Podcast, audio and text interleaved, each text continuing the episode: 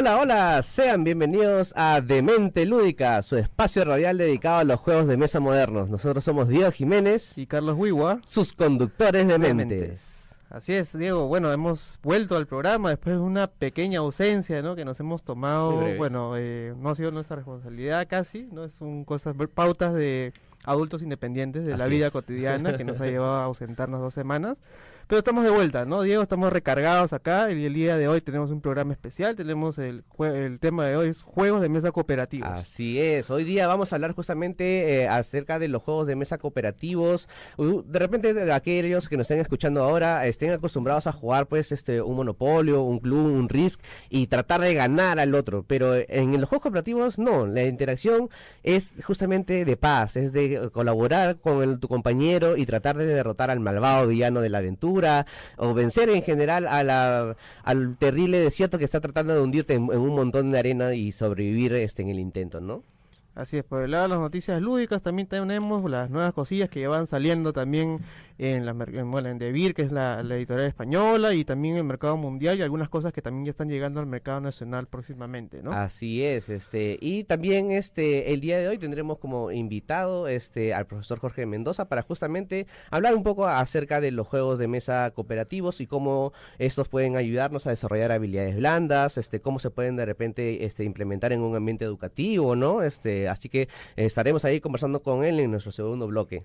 Así es, y finalmente en, el, en nuestro bloque Universo Lúdico vamos a ahondar un poco más en el tema de los juegos de mesa cooperativos y justamente profundizar un poco más, ver algunos ejemplos, algunos detalles sobre cómo se aplican, como tú dices Diego, en, en, el, en el aula, clase, en el trabajo, en otros ambientes que no son propiamente del juego de mesa como ocio, ¿no? Así es, y también bueno, también al final del programa estaremos hablando un poco del lado del game design acerca de eh, un tema que siempre está metido en casi la mayoría, diría, no en todos, pero en casi la mayoría de todos los juegos cooperativos, que es el, el jugador alfa, ¿no? Y cómo afrontar a este jugador cuando uno quiere hacer un juego cooperativo. Así que bueno, acompáñenos más bien en este viaje este, a través de los juegos de mesa modernos cooperativos, donde vamos a justamente compartir bastantes este, anécdotas y bastantes historias relacionadas, porque también el día de hoy vamos a analizar eh, un juego icónico de los juegos de mesa cooperativos, que es el Pandemic. De los más conocidos, ¿no? Así es es casi el, que marca un hito dentro del mundo de los juegos de mesa cooperativos, ¿no? Ajá, ajá. Eh, ahora, bueno, empezando este, sobre el tema de hoy, este, los juegos cooperativos, Carlos, este, tú cuéntame, ¿cuál es el primer juego cooperativo que jugaste o que recuerdas haber jugado? El primer cooperativo cooperativo, Símbolo Arcano. Antes de Pandemic, eso sí tengo que aceptar. Símbolo Arcano, la primera vez que lo jugué creo que fue en una tienda de juegos de mesa aquí en Perú. Eh, y me gustó porque, bueno, la, el tema de Lovecraft y todo eso ahí, me, recién me enamoré del tema de Lovecraft, dije qué bonito, ¿no? Empecé a leer la literatura y todo ello, ¿no? Pero dije qué bacán, ¿no? O sea, siempre había jugado juegos competitivos y nunca un cooperativo y con esta temática, con esta idea, dije qué bonito juego, ¿no? Y sencillo. Perfecto. Y este, bueno, en mi caso, yo este jugué un juego muy chiquito, este, cuando tenía pues aproximadamente 10 años, un juego cooperativo, este, se llamaba Salta la caja. Era muy bacán, era un juego donde justamente eres una especie, de, no, no de ladrones, porque como era un juego para niños, robar está mal, obviamente. Entonces, este, eras como una especie de espía que trataba de justamente eh, eh, descifrar secretos de una bóveda secreta. Entonces, pero era robar una caja fuerte, básicamente. este, pero era una idea muy interesante porque éramos todos cooperando justamente para que no se hayamos encontrados por la policía, por el perro, evitar las trampas y demás. Muy educativo.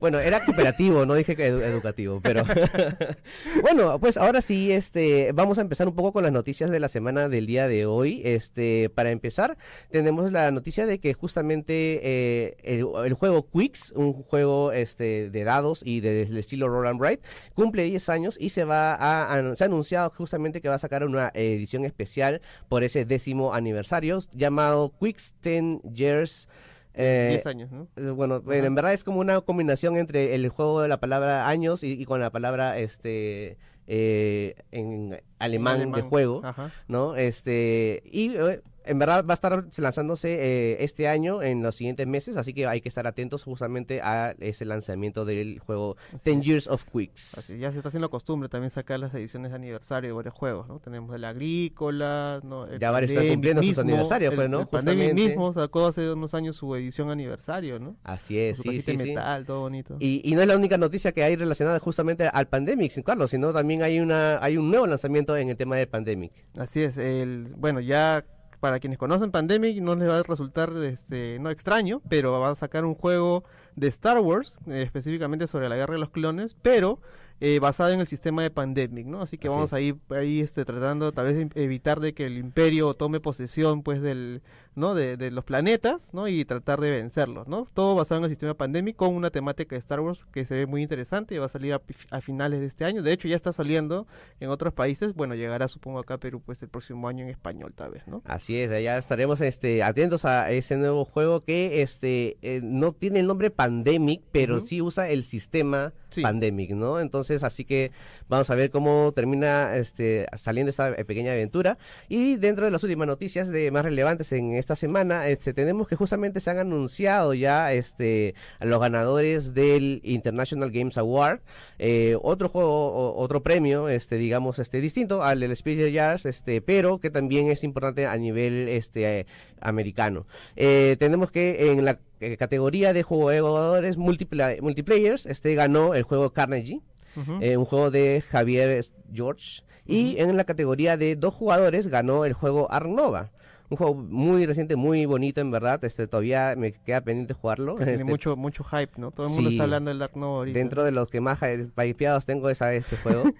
Y finalmente en la categoría de solo del International Games Award ganó el juego Cascadia, que justamente recordarán eh, fue el juego que ganó también el Spiel de Yares de este año. Así es.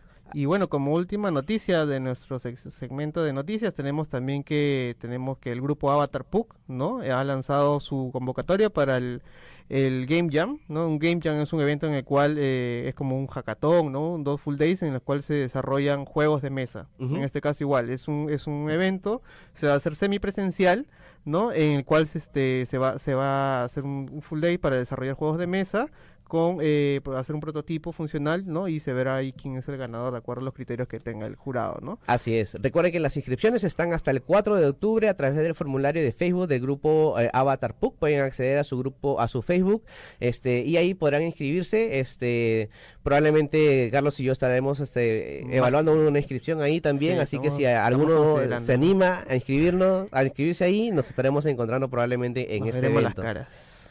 Así es. Así es. Bueno, este evento está organizado por el International Game Developers Association, el IGDA, eh, Mazmorra Games y eh, Lima Game Jam, que también anteriormente ya han desarrollado y colaborado en el desarrollo de este tipo de eventos, ¿no? Así es. Así que bueno, eso es todo por las noticias de que tenemos para darles esta semana.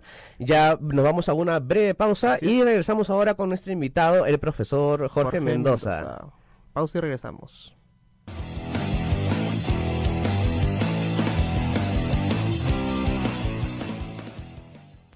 ¿Qué tal? Regresamos aquí en Demente Lúdica, este su programa de radio dedicado a los juegos de mesa modernos y ahora tenemos como invitado el día de hoy a Jorge Mendoza, él es profesor de la Facultad de Gestión y nos está acompañando el día de hoy este para justamente hablar acerca de, bueno, diversos temas relacionados a los juegos de mesa, pero específicamente a los juegos de mesa cooperativos. ¿Qué tal, Jorge? Muchas gracias por estar acá con nosotros. Buenas tardes. Muchas gracias, Diego, Gabriel, gracias por la invitación. ¿Me escuchan bien? ¿Todo bien? Sí, que te escuchamos bien aquí este con, con Diego. Muchas gracias más bien por tu tiempo para, para nuestro programa. Sí, este...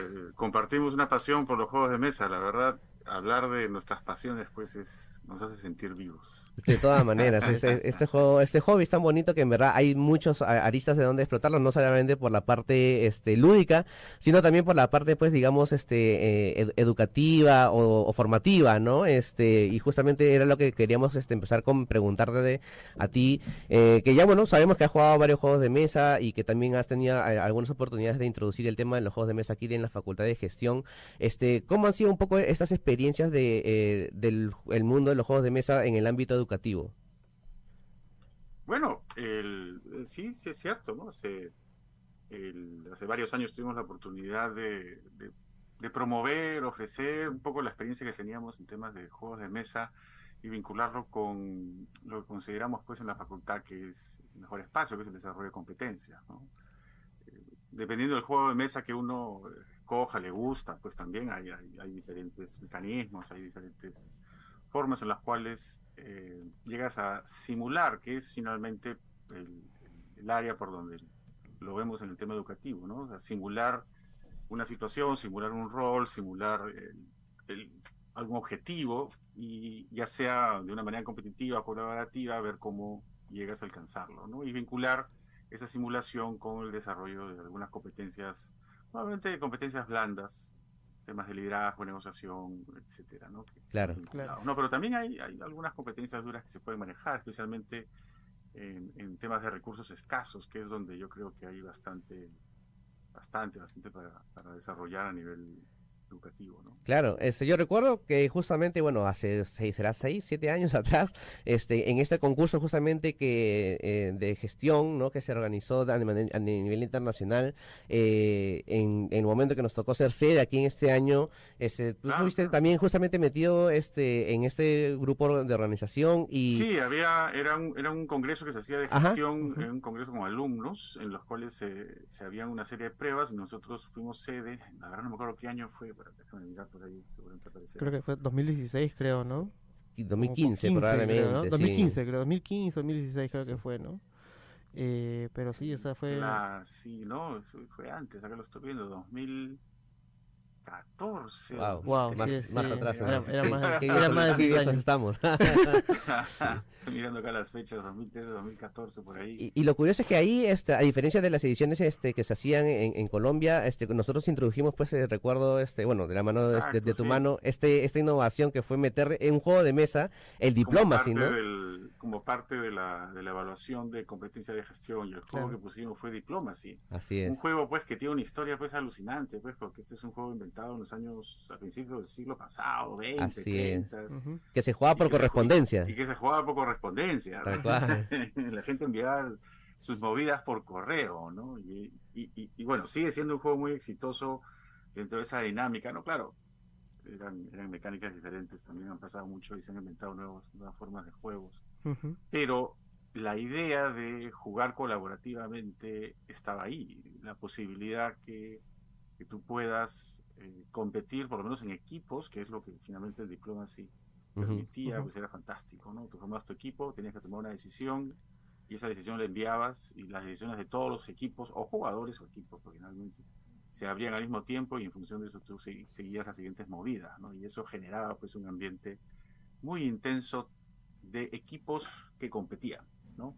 Claro. Que ahí está algo colaborativo, porque el equipo tenía pues que tratar de ver, porque no solamente era escoger la mejor movida, sino negociar con los demás equipos, y eso era pues fantástico, eso es lo bonito que el diploma así claro. Así es. Y bueno, eh, Jorge, ahí justo lo que lo que quería acotar ahí era que al final un juego es una es un espacio, una simulación de, de, escenarios de la vida, ¿no? Cosas que han sucedido, cosas que pueden suceder en la vida, ¿no? Y creo que uno de los retos más importantes dentro de ese evento que hubo en ese momento era el tema del trabajo en equipo, ¿no? Entonces era un tema muy importante porque eh, los equipos, si mal no recuerdo, estaban conformados no por pues amigos, ¿no? Eran grupo, un grupo de, ¿no? de la facultad que en ese momento se, se formaron. Representantes, Eran representantes, claro. Internamente había habido justo una competencia y terminaban habiendo em, dos o tres, creo que eran tres, tres alumnos que finalmente representaban a la facultad de gestión y así habían otros tres alumnos que representaban otras facultades y se contaban todos para... Claro. Y el reto era... El, el reto era, claro, ver las competencias de, equipo que podían tener. Había un liderazgo que tenía que haber alguien que, que lideraba el equipo. O sea, el, y la idea de ponerlo a prueba, pues, ¿no? Y por eso pensamos, pues, definitivamente en juegos de mesa, porque ¿cómo, cómo, haces, cómo, cómo pones a prueba, digamos, a alguien en un tema? ¿Cómo simulas una situación? Y los juegos de mesa, pues, son excelentes para eso. Exacto, porque ellos empezaron como un grupo de trabajo, ¿no? La cosa era ahí convertirlos en un equipo de trabajo, ¿no? Y justamente el juego de mesa acá viene a simular unas situaciones en las cuales ellos tienen que trabajar como tal, como un equipo, ¿no?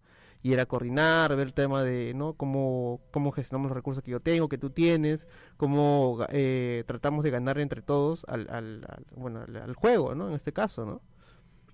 Claro, todos los juegos finalmente hay un mecanismo que, que, que permite alcanzar algún tipo de meta, ¿no? Y ese mecanismo es lo que está vinculado con el desarrollo de la competencia, ¿no? Exacto. Tienes que, tienes que, o sea, todo juego al final es una decisión, tienes que tomar una decisión respecto a algo que está ocurriendo, pero ¿cómo llegas a esa decisión? ¿Cómo recoges la información? ¿Cómo te preparas para los siguientes turnos, o sea, donde estás apuntando, ¿no? por ejemplo, justo así como ustedes, pues todos tenemos nuestro party, ¿no? Nuestro grupo de amigos. Claro. Esta semana nos juntamos el, miércoles y decidimos jugar este un juego que no jugamos de tiempo, este Food Chain Manager, ¿no? Ah, es este juego de tú gestionas una cadena de restaurantes. Una cadena de, fast food. Una cadena de fast food, ¿no? Claro. O sea, pizzería, hamburguesas, ¿no? Y, y, está todo, pues la parte de producción, la parte de marketing, la parte Completísimo. Sí, hasta la parte de, y, claro, o sea, la, la, figura ahí es hay una situación, en este caso yo pues un barrio donde ibas a visitar y justo me tocó a mí y por las decisiones que se tomaron, no es colaborativo el juego, es básicamente bien competitivo. Sí, sí, sí. Y, este, y por las decisiones que tomaron, por ejemplo, en mi caso, yo me quedé en una parte que yo la llamaba la molina, pues, porque para entrar a esa parte que estaba justo en la puerta, pues, ¿no? no se dieron cuenta y yo me puse ahí, pues, Entonces yo tenía todo el acceso, pues, a, digamos, a un, a un mercado cautivo, ¿no? Porque estaba, tenía ventaja, ¿no? Tenía ventaja geográfica. Yo lo sabía, ellos sabían, pero no se dieron cuenta. Yo me di cuenta y aproveché eso y estaba abundante, estaba, y los primeros juegos pues estaba feliz, pues porque tenía mi plata, vendía pues, mis, chelas, vendía mi gaseosa, mi hamburguesa, mi pizza, estaba feliz, ¿no? Y dije, bueno, ¿y ahora cómo hago? Entonces comencé a planear, pues ya, bacán, entonces como tengo a mi gente, voy a tratar de subirles el precio para...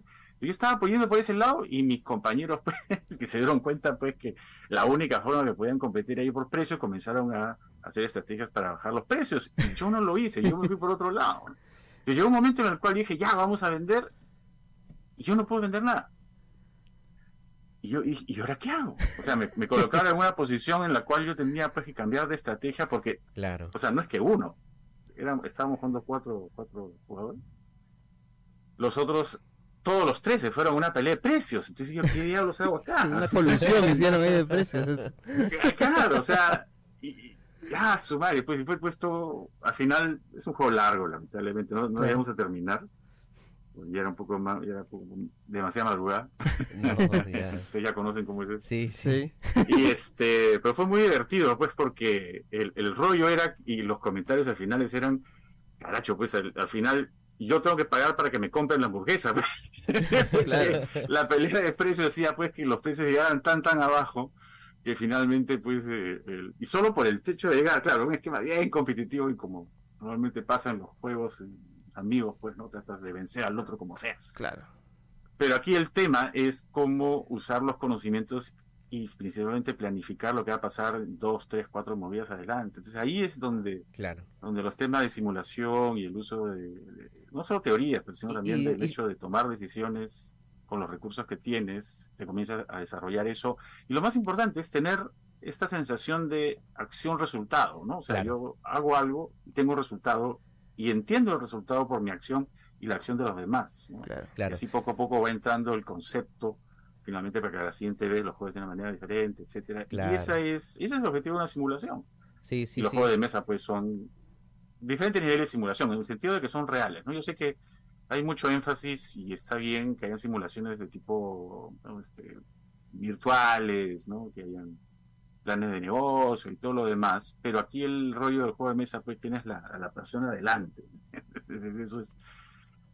Ahora que con el tema de la pandemia, muchos jugamos juegos, juegos de mesa online, ¿no? Pero el, el rollo es que definitivamente, pues, la, presencialidad, pues, te da, pues, eh, no solo, no solo la parte racional, sino la parte emocional del contacto, del, de lo que la otra persona piensa, dice, habla y eso es un componente importante pues sí sí no definitivamente este y yo diría que también un, tema también importante es, este en estos juegos cooperativos que bueno en el siguiente sobre todo que vamos a analizar en el siguiente bloque que es el pandemic hay, hay ese tema de los roles no entonces e, es, esta cosa de, del tener cada uno un rol específico este por un, por el personaje que tú escoges y demás es algo que realmente sucede luego finalmente en los en los equipos y es algo que uno tiene que aprender a reconocer no o sea cómo justamente este, reconocer las fortalezas de las personas y cómo explotarlas al máximo este, dentro del escenario en el que esté, ¿no? Obviamente, claro, si es un escenario laboral, si es un escenario más académico o algo de repente más lúdico, pero el reconocer cómo, qué, fortalezas tiene el otro te puede ayudar, sobre todo en estos temas de juego cooperativo, ¿no? A, realmente ganar una partida o simplemente perderla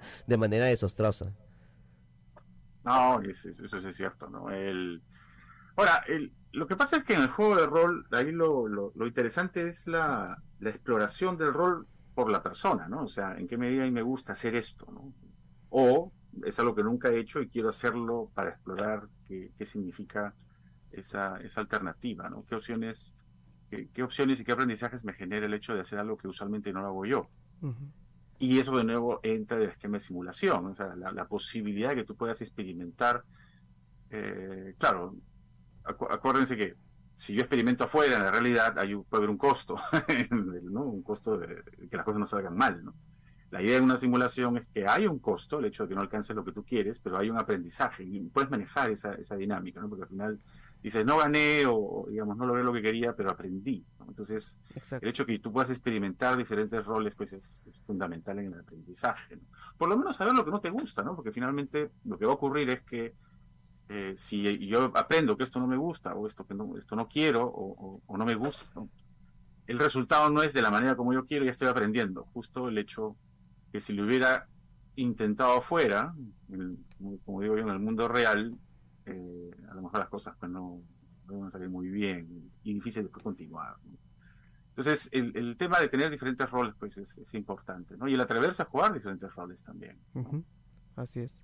Bueno, Jorge, muchas gracias por este por esta conversación que hemos tenido. Estamos este verdad e interesados bastante en que los juegos de mesa se sigan utilizando, ¿no? Si es posible, no sé si es que luego de esta experiencia que tuvimos o tuviste en los juegos de gestión se ha vuelto a dar, sería bacán que también se siga dando, ¿no? En otros cursos, en otros espacios también dentro de la carrera y de otras carreras también que se pueda replicar para justamente reflejar eh, momentos de la vida y no situaciones de la vida real, ¿no? Y que te ponen a prueba y ver cómo, cómo realmente reaccionas a ello, ¿no? Y bueno, con eso...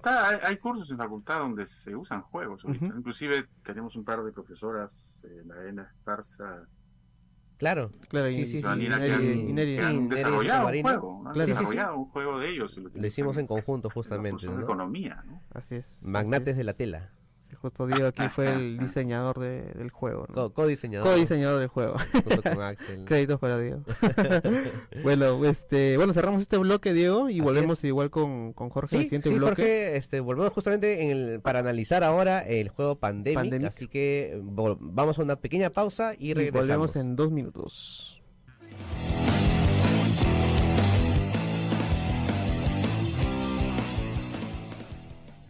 Bien, estamos de vuelta aquí en nuestro tercer bloque ya del programa y tenemos nuestro bloque de análisis de mente, ¿no? Y el, juego que hemos elegido para el día de hoy justamente no es otro que el pionero, por así decirlo, más que pionero, el más reconocido, ¿no? El que marcó un hito, ¿no? El dentro, más icónico, creo El más icónico dentro de los juegos cooperativos, que justamente es el Pandemic, ¿no? Es un año creado en el, eh, en un juego perdón, creado en el año 2008 por Matt Leacock ¿no? Y que también ha abierto, al igual que Catán, todo un mundo de juegos relacionados con el sistema pandemic, ¿no? Expansiones, versiones distintas del juego, este, y más, la, versión más conocida llegó hace dos años, ¿no sabes? Llegó acá al, mundo real. Ah. Y le empezamos a vivir nosotros en, carne propia, en la pandemia. Cuando la, ¿no? Cuando el juego supera la, ya, del, ámbito lúdico ya se convierte en un metajuego, ¿no? Ya. Claro. Pero no, este, este juego Pandemic en verdad, es, de hecho es uno de los, eh, como decías Carlos tú, eh, uno de los cooperativos más conocidos este, de Matt Leacock. Tiene un montón de versiones, expansiones, bueno, tres, este, cuatro expansiones oficiales, si no me equivoco, y este como más de cinco versiones distintas. Y lo más reciente que ahora está que se implementa es que ya no están sacando nombres o versiones distintas del Pandemic, sino que están usando el la forma en la cual se juega el Pandemic como un sistema de juego. y ahora están haciendo otros juegos como el que ya le anunciamos en las noticias de Star Wars con este el sistema Pandemic, pues, ¿no? Así que, este, bueno, ahora vamos a, analizar un poco sobre ese este eh, juego, sobre su mecánica, los componentes, un poco acerca de, de bueno, qué tanto este hemos ganado en este juego, ¿no? Porque yo personalmente este no he ganado este juego en, en el nivel de dificultad máxima hasta ahora, en los años que lo vengo jugando. No sé si tú, Carlos. Yo he perdido más veces de las que he ganado, tengo que confesar, eh, porque ese es un juego complicado. O sea, el nivel fácil también tiene su nivel de complejidad, no es tan fácil como dice el juego. Sí, sí, sí, sí. Y todo también depende también las personas con las que juegues, que se involucren también en el, en el tema, ¿no? en el rol de, los personajes. ¿no? Eh, tú, Jorge, que creo que estás ahí también acompañándonos, has este, tenido la oportunidad de probar este el, el Pandemic, lo has jugado, lo has ganado, es lo más importante para saber, para empezar. o sea, digamos, lo que pasa con el Pandemic es que yo tengo dos, como decir, dos, dos relaciones con el Pandemic. Cuando el Pandemic sale como juego colaborativo, y es cierto, era, o sea, nosotros como grupo lo, lo, conseguimos, lo conseguimos y, lo jugamos en la idea de intentar juegos colaborativos, ¿no? Porque no, era una mecánica que tuviéramos. Nosotros somos básicamente amigos que nos, que nos damos golpes todos, todos los vemos. que más nos gusta pegarnos entre nosotros, y, este, como típico, típico noche de miércoles que le llamamos.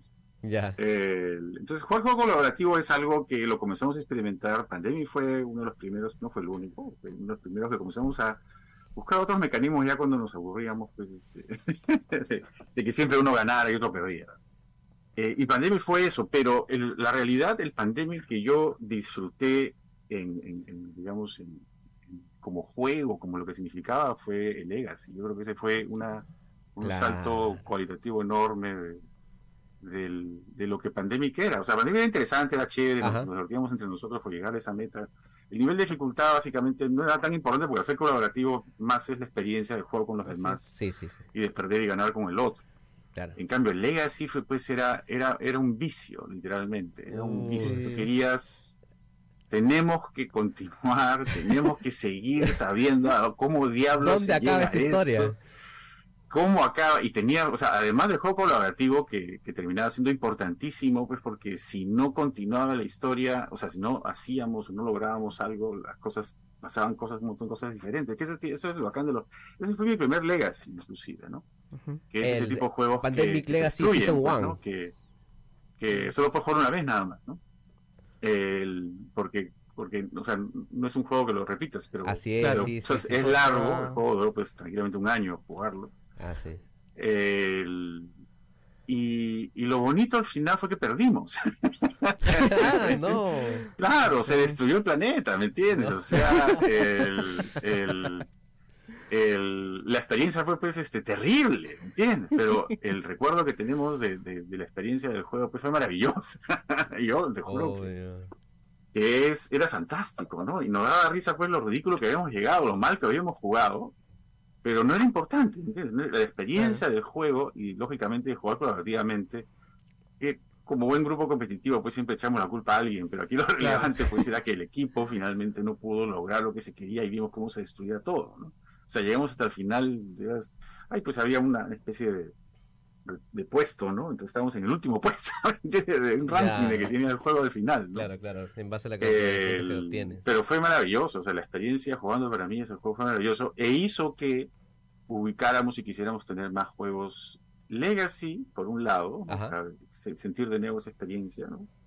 Y definitivamente insistir con los juegos colaborativos, ¿no? Y Pandemic es para mí un juego que debe estar en la biblioteca, en la librería, en la jugueteca.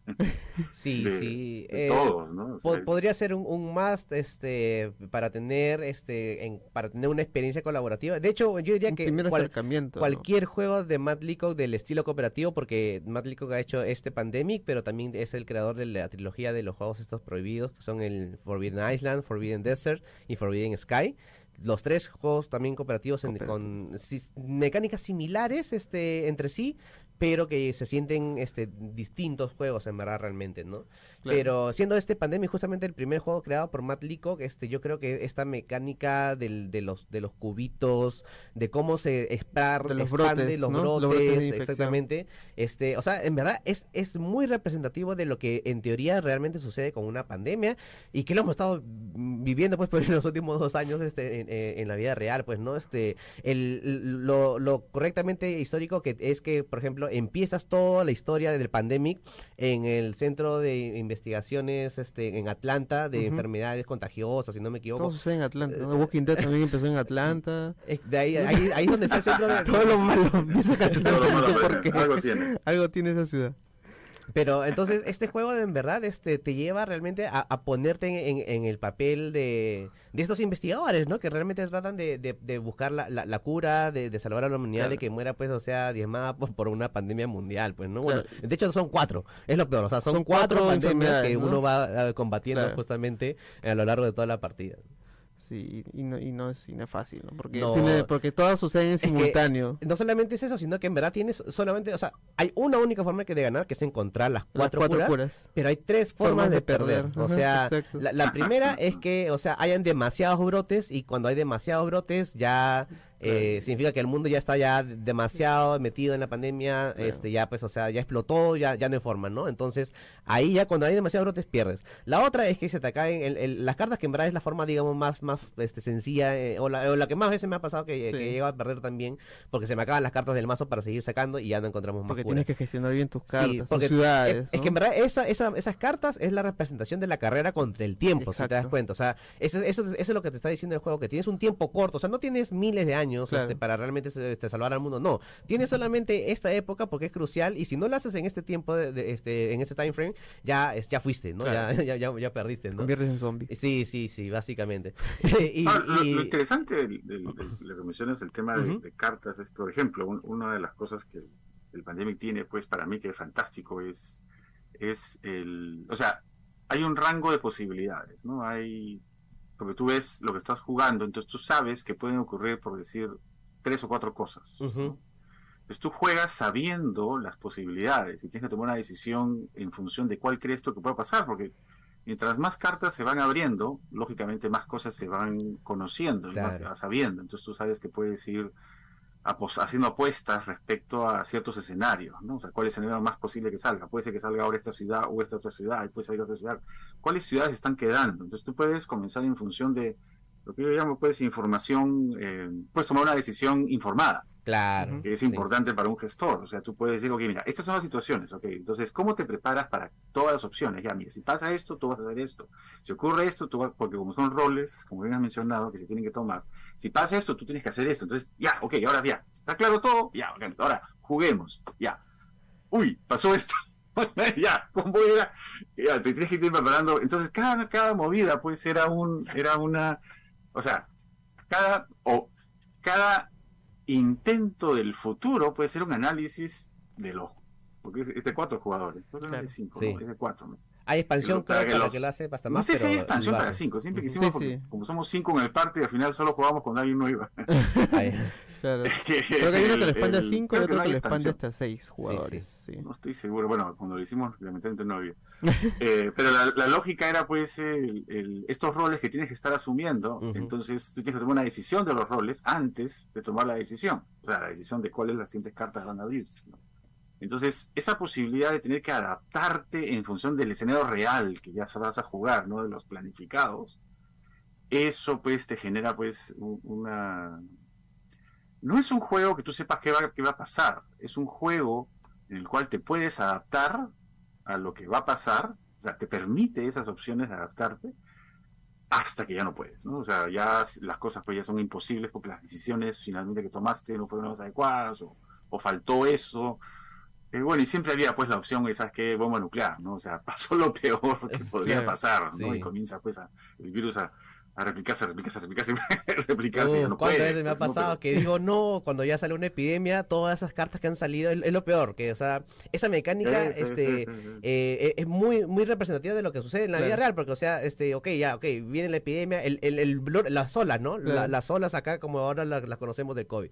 Entonces viene esta casa, vuelves a poner todas estas cartas encima y tú ya sabes que una de esas ciudades que se acaba de infectar hace 4, 5, 6 turnos atrás se va a volver a infectar. Y tú sabes que hay una que tiene tres y sabes que si esa se infecta se va a generar el brote y luego de esa se va a generar otro brote más. Una reacción en cadena que ya no puedes revertir. Que ya te malogra todo. Pero, pero, tú sabes que como eso puede ocurrir, puedes decir, ya, yo puedo estar preparado de esta manera. Entonces, tú puedes jugar con contingencias, puedes jugar con, con sabiendo que puedes aguantar hasta cierto punto, ¿no? Claro que si es la bomba atómica, pues es bomba atómica. O sea, ya, tienes que prepararte para Legacy 2.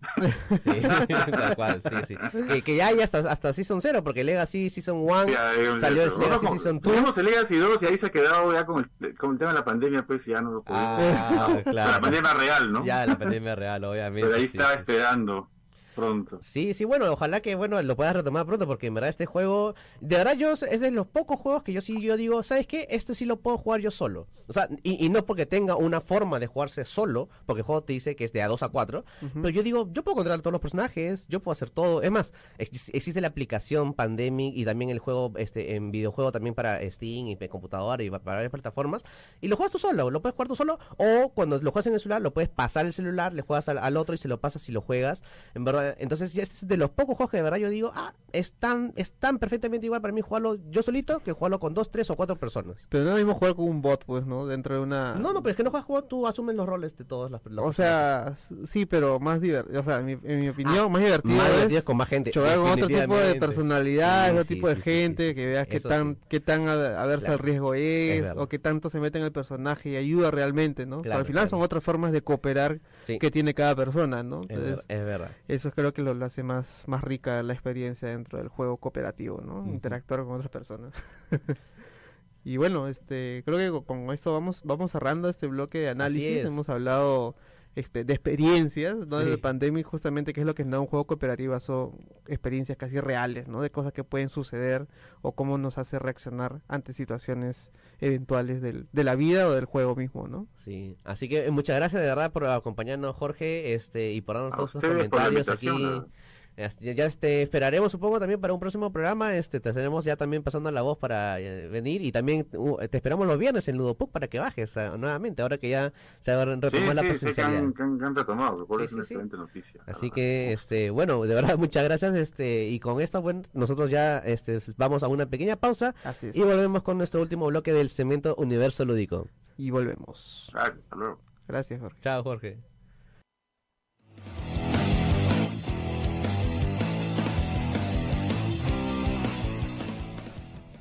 Y bien, estamos de vuelta con el último bloque de nuestro programa de Mente Lúdica y bueno, vamos a arrancar este último bloque hablando sobre el, el Kickstarter, bueno, el crowdfunding de la semana, ¿no? Así, que poco que, que, que, vamos a ver que cuál es el juego que bueno que hemos estado revisando y nos ha llamado bastante la atención y justamente propiamente a, no adaptado a la temática del día de hoy que son juegos cooperativos, así que el, el, juego del día de hoy es Fate Forge Chronicles of Khan no las crónicas de Khan es un juego cooperativo de 1 a 4 jugadores así que generalmente los juegos cooperativos se pueden jugar de uno a más jugadores, ¿no? Pero este también tiene un modo eh, en solitario que puedes controlar a otros personajes con ciertas variantes. Y eh, es un juego para 14 años a más, o sea, ¿no? Para niños un poquito más grandes. Ya, adolescentes. Casi adolescentes, ¿no? Eh, una duración de 10 a 15 minutos por cada historia que tiene el juego, porque es un libro, es un juego basado en narrativo, ¿no? Es basado en una historia. Y este, con este, de la editorial Mighty Boards. ¿Qué es lo interesante de este juego, Diego? Que es, que es un juego que, a diferencia de otros juegos narrativos, cooperativos que conocemos, como, eh, como sabrás, eh, duran, duran regular. Tiene su duración como que dos horas, tres horas por cada escenario del sí, juego. son bien largos.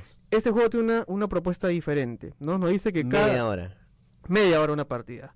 ¿no? Dice en la misma página de Kickstarter, dice respetamos tu tiempo, el tiempo que tienen ustedes para poder jugar. Buenísimo. Así que ustedes deciden cuándo pausar el juego este juego también viene acompañado con una aplicación que justamente es la que te va a dar las, los eventos y te va a permitir también guardar el juego, ¿no? De cómo va a ir el progreso de la historia, ¿no? Y son varios escenarios que ustedes pueden jugar, ah, son como dice unas 40 horas de juego. 40 pues, horas. 40 horas de, juego. Claro, más, de, más de 39 ya más, son 40. Más de 39 son 40.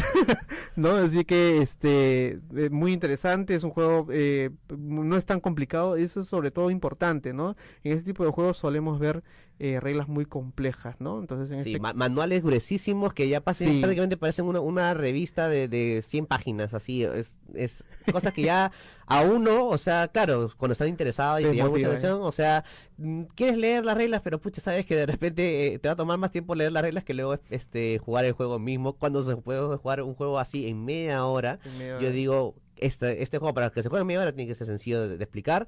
Pero yo creo que ayuda bastante también el hecho de que sea este con una aplicación, ¿no? Este, que justamente eh, yo vi acá que estaban introduciendo cuando me pasaste el juego, porque cuando yo dije, ah, no hay forma de que solamente dure 10, 15 minutos una historia cuando es un juego tipo narrativo, cooperativo, de roleplay o, o un poco de, RPG, este, pero claro, es 15, 10 minutos de historia más un poco de, combate, entonces hace que la sesión sea, se sienta como que, que tiene como una mini sesión de rol de verdad Sí, como un one shot así, ¿no? Tal cual, como, una, como un super mini, mini one shot. Y además, o sea, mm, ya ni siquiera necesitas esto del DM porque tienes la aplicación que te va contando la historia, te va ayudando, tienes los escenarios.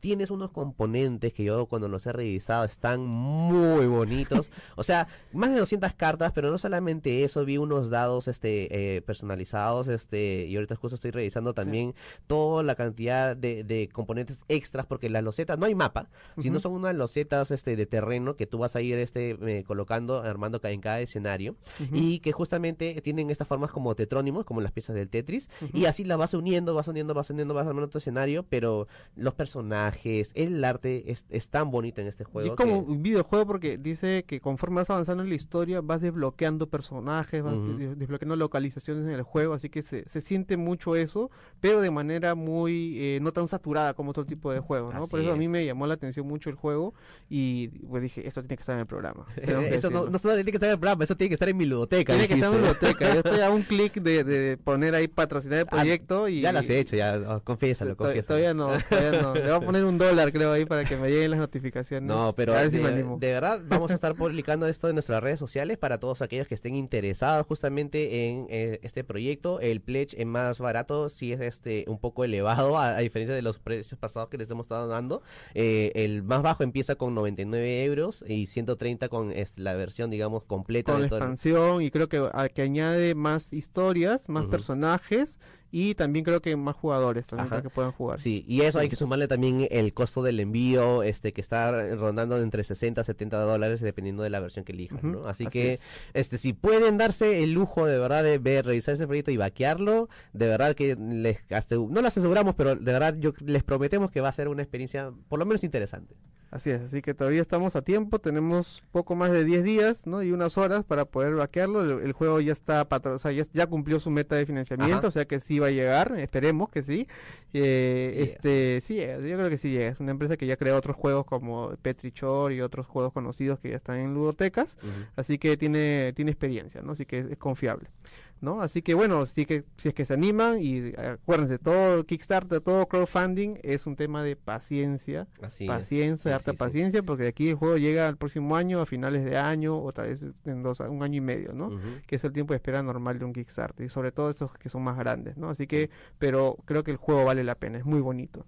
Sí, y bueno, ahora ya para este pasar a nuestra última sección, eh, el tema de segmento del universo lúdico, justamente eh, vamos a hablar un poco acerca del tema del diseño de juegos, un poquito de lo que hemos conversado el día de hoy, eh, y el, con, el tema que queremos comentarles en el tema de game design es lo que es el componente, el jugador alfa en un juego cooperativo, ¿no? para aquellos ya que hayan jugado Pandemic, esta les puede sonar un poco familiar y de repente a aquellos novatos este experimentan el, el jugador alfa pero como justamente como jugador omega, ¿no? Porque ¿qué es un jugador alfa? Este, básicamente es la persona que en un juego cooperativo mm, toma mayoritariamente un rol más activo y que este, sí, más protagónico en la historia, al punto no de repente de tomar las decisiones por ti, pero sí de guiarlas de tal manera que de repente puedes sentir de alguna manera que eh, no estás tomando tus decisiones por ti mismo, sino influenciados por, por alguien más, ¿no? ¿Cómo los identificas? Generalmente son los que se paran en la mesa. se paran a evaluar todo el mapa, ¿no? así, se agarran el tablero, se dan la vuelta. Y empiezan como a decir, ya, ¿qué les parece? Dicen, a ver, a ver, tus cartas. Exacto, ¿no? Son esos líderes no, no formales, informales del juego, ¿no? Que es, diferente a otros juegos que te dan, ese es tu ficha primer jugador, tú eres el que lidera esta ronda, ¿no? Esta partida. No, en este caso, los jugadores alfa es quien toma la posesión casi del juego. O sea, vi para bien o para mal en algunos casos, ¿no? porque a veces es mucho, muy agobiante eso. Y, eso hay que recalcar porque eh, que exista un jugador alfa en, un juego cooperativo este o semi cooperativo eh, no es necesariamente malo, ¿no? Este, pero sí ese jugador alfa si es que se reconoce como tal y si este sabe con que el grupo de gente con el que estás jugando porque eh, eso también es algo importante, o sea, el grupo con el que juegas este te permite que esto suceda o no, dependiendo de qué tanto poder de repente se le dé a este jugador alfa, ¿no? Normalmente suele ser este esto suele suceder en, en juegos en donde uno ya conoce el juego este o lo domina mucho más que las que las otras personas no este pero sí este es un factor importante considerar este cuando si es que por ahí alguien este quiere diseñar algún juego cooperativo si es que su este juego tendría este componente o no de jugador alfa porque eh, hay formas de mitigarlos hay otros juegos que no tienen cooperativos completamente que no tienen nada de este factor este de eh, jugador alfa como el juego el juego Hanabi no este juego de Mine donde son juegos donde literal nadie habla no o sea eh, o, si hablas, dices solamente una cosa muy puntual en el caso de Hanabi, pero en The Mind nadie habla. Entonces, en esos tipos de juegos colaborativos no hay jugador alfa, ¿no? Entonces, y se siente una dinámica totalmente distinta. Así es, así es. Así que si quieren diseñar un juego, como dice Diego, eh, sepan cómo implementar el jugador. Porque hay juegos que sí van a necesitar que hay un jugador alfa. Así, que va a ser necesario porque va a ser que va a tener que guiar el, el, equipo en este caso, ¿no? Y hay juegos en los que no, en lo que puede afectar negativamente al desempeño del juego, ¿no? Así que ahí atentos con ese detalle. Sí, bueno, para cerrar, Diego, el programa de hoy tenemos eh, la trivia. La trivia, primero responderemos la trivia de, la semana pasada, de nuestro programa pasado. Así es. ¿No? Que cuál cuál fue Diego la, la, pregunta? La pregunta era este, ¿cuál era el juego colaborativo, el juego para dos este jugadores eh, que tiene dentro de su título este eh, la, la, frase este 3 millones de soles ardiendo, ¿no? Entonces, ese juego es The Ravens of Trisahashiri y Trisahashiri justamente es el término budista justamente que, que indica e, este e, e, esta, expresión, esta expresión, ¿no? Eh, es un juego muy bonito, es un juego este colaborativo también, este justo anunciando la temática de esta semana, así que si alguno tiene la oportunidad de probarlo, este le recomendamos que lo vean, es el The Ravens of Trisahashiri. Y este, para la trivia de esta semana, este, les dejamos justamente esta pregunta. ¿Cuántos espacios de movimiento hay en el juego Fórmula D? Es un juego de carreras, ¿no? De carreras de Fórmula 1, así que ahí para quien lo tengan, quienes lo tengan, quienes lo conozcan, ¿no? Ahí a ver a contar los espacios o a ver que a chequear el reglamento, tal vez por ahí está la respuesta, Así, que, es. ¿cuántos espacios, ¿no? De, de, de trayecto, ¿no? De, tiene la pista del juego Fórmula D. Así que esa es la trivia para la próxima semana. Y bueno, chicos, chicas, eso ha sido todo por hoy, ¿no? Con nosotros será hasta el próximo viernes. Ya recuerden todos los viernes de 1 a 2 de la tarde por Radio Zona PUC. Así es, y eh, ya nos estamos despidiendo y eh, el día de hoy estaremos también en la Católica, en el Salón Z 214, 214 este, y eh, de tres, desde las 3 de la tarde hasta las 10 de la noche jugando con la gente de Ludopuc. Así que si quieren darse una vuelta por ahí y ahí nos estamos viendo muchachos, eso ha sido todo por el programa de hoy. Gracias, nos vemos la siguiente semana. Adiós. Adiós.